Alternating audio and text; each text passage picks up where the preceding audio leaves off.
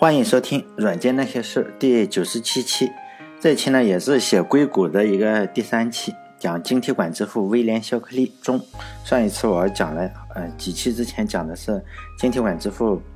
威廉肖克利上。就上一期的时候，再接着上一期讲。上一期的时候就讲到肖克利团队呢，他就要申请了专利，就贝尔实验室帮他们申请了专利。然后他们实际上是共同发明了一个叫点接触形式的一个双极性的晶体管。贝尔实验室呢，总共可能有十二个人被提到了，但是呢，由于一些专利局的事情呢，就没有肖克利。当然了，这肯定是让肖克利非常的气愤，因为他他是组长嘛，结果申请专利的时候没有他。如果一般人的话，可能也就算了，但是这个肖克利呢，就打算和这个晶体管以及这专利局开始硬怼，因为他是专家嘛，他知道做出来的是什么东西，于是呢，他就他也知道现在这个呃。做出来的申请晶体管呢，就是这个点接触形式的晶体管的呃性能非常差，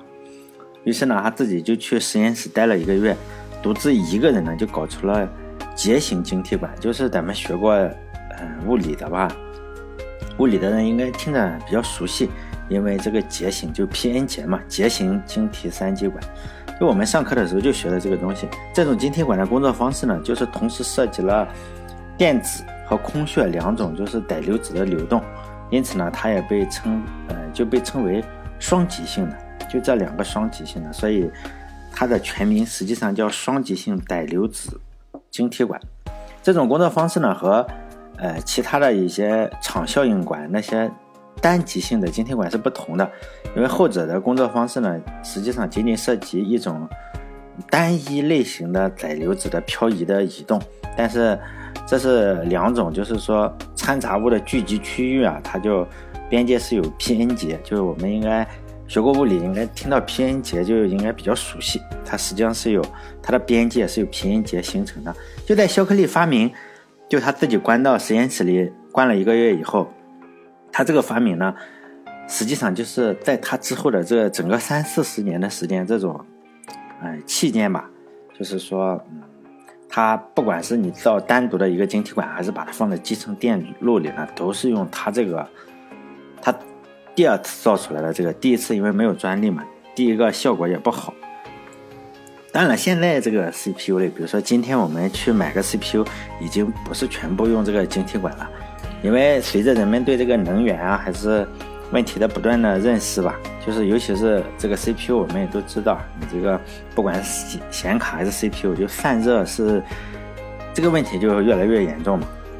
因此，实际上是不再使用这个晶体管，而是使用场效应管，比如说可能是要互补式的金属氧化物半导体这种技术啊，就是凭借你这个功耗更低，因此呢，它实际上是在数字电路中啊逐渐成为主流的，就是这个场效应管。因为它这个就肖克利做的这个晶体管呢，实际上就是在集成电路中，目前来说就是逐渐的用的越来越少。但是我们也应该知道啊，就是说在现在的这个集成电路中，肖克利做的这种晶体管呢，仍然是一种非常非常重要的元器件，因为它的价格非常的便宜，而且咱们去电子电子市场就会可以看到非常非常多价格低廉的这个晶体管可以供选择。因为与金属氧化物就是那个半导体场效应那种晶体管相比呢，它这个晶体管可以提供一些，呃比较高的一些跨导或者输出电阻，并且它这个速度还比较快，耐久性以及功率控制方面也都嗯各有千秋吧。因此呢，它这个肖克利做的这个晶体管呢，仍然是组成就是现在的一些模拟电路啊，尤其是高频的一些电路，比如说咱们无线嗯。就是无线通讯中的一些射频电路啊，仍然是一个非常非常重要的元器件。所以呢，即使现在用的越来越少了，我们还是不能否否认说肖克利非常的伟大。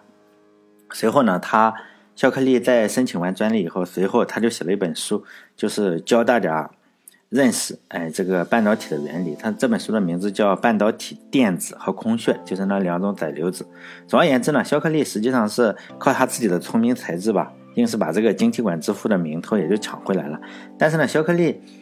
呃，在多次采访之中啊，他的厉害之处，他经常就表示说：“哎，这个晶体管实际上并不是他首先发明的，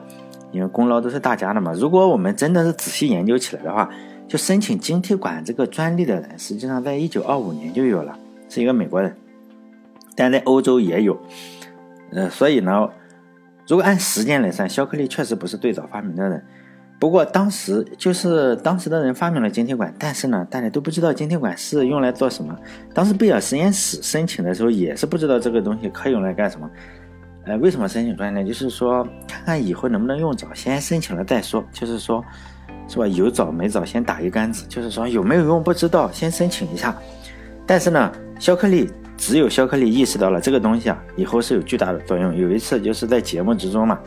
他直言不讳的就说：“哎，这个是制作电脑的最佳的元器件。”因为他说出这句话以后，大家根本就不知道他在说什么。主持人也是化解尴尬嘛，就是说只好就是顾左右而言他，就是因为完全不知道你这个哥们在胡诌啥。你做那个东西能做电脑，因为很可能就是说现在的把他认为现在怎么一些专家，不管你是不是呃做什么行业的，一说就是大数据，结果呢？都去蹭热点了，认为是。实际上，肖克利他敏锐地意识到了这个晶体管是可以做电脑的，并且肖克利不是个伪专家，他是个真的专家。但是当时你也不能怪这个主持人，因为还是那些吃瓜群众，因为当时的电脑算是热门，但是当时的电脑体积是非常的巨大。在一九四六年，就是第一台真正呃算炮弹，就是这个轨道的那个埃尼亚克那个电脑，它重三十多吨。就前几天嘛，我们中国这个大飞机，就是上天的那个中国第一个大飞机，叫九幺九还是什么东西？C 九幺九吧。它多少？它空重是四十吨，那个埃尼亚克是三十多吨。因此，当时第一台电脑和一个飞机的重量差不多。因为那个那台电脑是有一万八千个真空管组成的，因为一开机就是一百五十千瓦，非常非常大功率。就一百五十千瓦大概是什么样子？就是说。以目前最火热的这个电动车吧，特斯拉，因为我看它那个电电动车特斯拉这个电池，它可以存八十五度电这个样子。如果把这个呃特斯拉的这个车呢，你拿过来电池都都都插在算是笔记本电脑的话，就插在这个埃尼亚克上，这台电脑上就是说八十五度电能跑三十分钟，二十多分钟，三十分钟没电了就。所以呢，你也不能怪这个主持人，因为大部分人都不知道肖克利在说什么。但是只有小克肖克利意识到了这个晶体管的威力。当然，现在我们也意识到晶体管的威力了，因为我们上过课了嘛，是吧？人家造出来，然后我们再学这个呃晶体管的原理，而且还经常算错，哎，考试也考过了，但是后知后觉的知道了。因为晶体管最主要的有两个最大最大的功能，第一个就是放大，把信号放大；第二个就是开关。晶体管因为呃，之所以叫晶体管呢，是因为它就是晶体嘛。晶体就是说，它实现呃功率放大的时候，哎，不需要预热。你不像电子管，你先要加热半天才开始工作。这个晶体管就是不需要预热，因此产生的热量相对来说比较小。因为实现同样的功能的话，嗯，你你电子管先要预热，但晶体管实际上是可能就是需要的功率可能就百万分之一啊。作为这个开关呢，这个晶体管就更小了，电子管会更更更更大一些，因此也为这个电脑的微型化也就奠定了基础。包括这个，我们知道索尼公司做出来了那么小的一个收音机，当然以现在的眼光来说还比较大，但是当时我们要知道那个那当时的一个真空管的收音机，你得像搬个餐桌这么大，结果这个索尼的就造出来，可以放在口袋里，所以。就晶体管的一个功劳，因此晶体管的发明实际上是引发了各个方面吧，包括呃收音机啊，还是电脑各个方面的一些革命、革命性的变化。就晶体管实际上它是利用电子就在晶体内的流动，然后来控制放大信号。相对来说，晶体管以我们现在就学过的话，就是说，哎，晶体管我们都会说晶体管的这个工作原理很简单，就是说在三极管。就是发射极上，你加上个直流电压，然后在机极上，呃，你只要放入放入一个信号，然后它就被放大了。就极电极实际上就会产生被线性放大的一个信号。包括现在来说，现在就是说现在技术更先进了嘛，你最好最快的晶体管放大的倍数实际上可以达到几百倍啊，一千倍这个样。但呢。呃，我们还是要佩服，就是肖克利这个远见卓识吧。以我们来说，知道放大，我们也也不会做，因为但是和大部分牛人一样，肖克利这个脾气刚开始年非常年轻的时候还是出风头，后来他脾气实际上随着他的名气越来越大，脾气实际上是越来越坏。因为年轻的时候爱出风头啊，包括在贝尔实验室为了吸引女女女呃就是女女同事吧，女同事的注意，他徒手就在爬到了餐厅餐厅上面，呃上了餐厅的墙上，就是说。但是后来呢，他这个名气越来越大，他就变成了一个非常讨厌的人，因为他做出这个事情来以后，用了不到一年的时间，他可能觉得贝尔实验室也对不起他，还是同事也对对不起他，然后他不停的排挤自己的同事，他把自己身边的同事就得罪了一个遍，所有的这些同事，他那个团队啊，诺贝尔团队，真是他这个团队里都是诺贝尔奖，还有人获了两个，就有的人分着分走着走，其实。这些人呢，并不比肖克利差，因为肖克利只拿了一个诺贝尔奖，人家跟他一起获奖的那个巴丁，人家拿了两个诺贝尔奖，后来还在理论物理方面拿了另外一个诺贝尔奖。当然，肖克利不仅随着名气的增大，不仅对自己的同事非常非常的不厚道，而且对家人呢也实际上是非常的不厚道。就他老婆得了癌症期间啊，他老婆得了癌症。好像得了一种妇科的癌症，我不知道是乳腺癌，忘了哈，乳腺癌是子宫癌，反正是一个妇科的癌症。按照常理的话，这个时候你是不是应该陪伴着她作为老公？我认为是的哈。结果他就怎么搞？他找了个小三，然后就和他老婆离婚了，就这么个有个性。在这里我还是稍微澄清一下，因为我们我讲起来看起来好像在黑他一样，实际上我并不是黑这个主人公，因为我觉得讲故事嘛，你总是不能瞎吹。就尽量的还原一个人，不管是好事还是坏事，我都说一下。因为我们从小就接触的这个接受的教育吧，是有点问题。比如说，你这个好人是不能有缺点，雷锋嘛，怎么也会有缺点？天天干好事，只要做的事就是好事，百分之百就是说完美无缺的人。就和电视上我们经常看那种谍战剧上那种啊，我们小时候看那种像地道战、地雷战这种。里面的政委啊、指导员一样，你就觉得一出场说的每句话都是伟大、光荣、正确的，但在现实中是不大可能有这样的人的。比如说这个肖克利抛弃重兵的妻子啊，排挤同事，跟同事关系非常非常的差，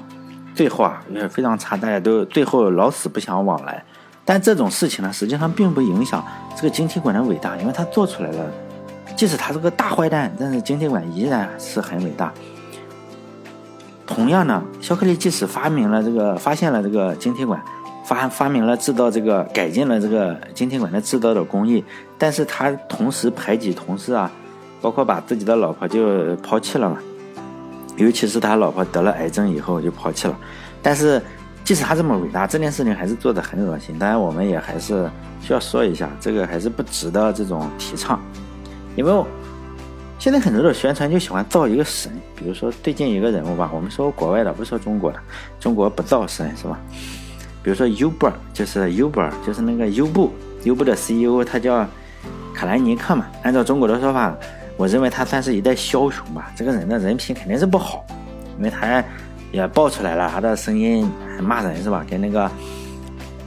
每句话也隔一两句话就要骂一次的。他的呃录音也爆出来了，而且他性骚扰啊什么，这个人的人品肯定是不怎么样。但是他是个枭雄，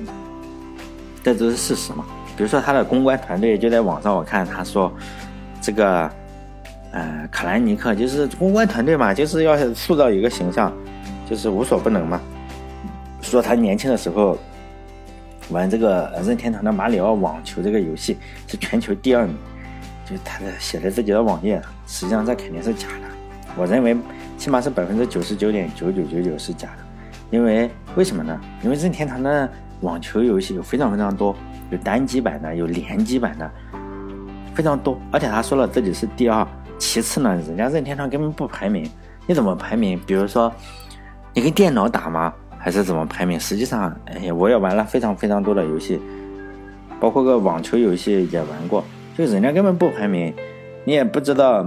他什么时候是全球第二，但现在你很难去求证啊。但我认为这就是他瞎吹的，毕竟吹牛谁不会？为什么他说自己是第二？如果他说自己是第二，我就说自己是第一，是吧？他不敢排在我前面。所以大家看这种宣传的时候要长个心眼，因为很多时候真真假假的，是吧？这个人瞎扯淡。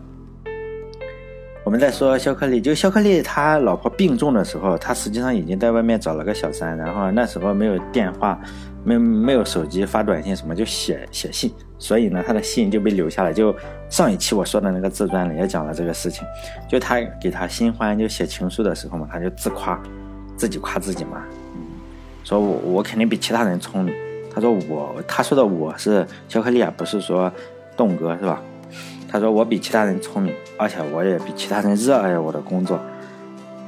并且呢，我比其他人也了解人性。在这里，我觉得他只说对了两件事情嘛，就是毫无疑问，他肯定很聪明，比我们大部分人都聪明。其次呢，他很努力，这件事情我们也是认可的。毕竟一个月搞出个一个晶体管来，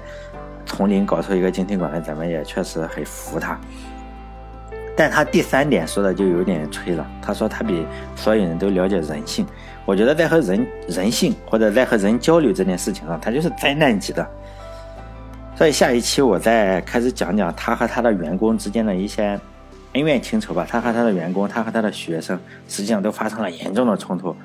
正是这，而且矛盾无法化解。就最后真的是就是大叛徒，他骂他的同学生是叛徒，他学生也骂他，也是说他实在是人渣，因此就导致了他的员工啊和他的学生纷纷出走了，从他的公司里出走，然后创业。因为这种无法调和的矛盾，嗯，学生出去创业，从而呢才有了我们今天耳熟能详的一些公司啊，比如说英特尔、AMD，这都是他的一些学生、他的员工做的。下一期呢，我们就讲一些他的灾难级的处理方式。好了，这一期就到这里，因为讲的比较散。如果你关注我微信公众号“软件那些事”的话，实际上我会在每一篇的公众号后面就列上相关的这个文章，就是你点一下链接就可以知道了。但是如果是电台的话，可能会显得比较乱，而且有人说你应该排一下电台的序，实际上电台你只要传上去就不能排序了，所以呢，也就这个样子。啊，好，这一期就到这里，再见。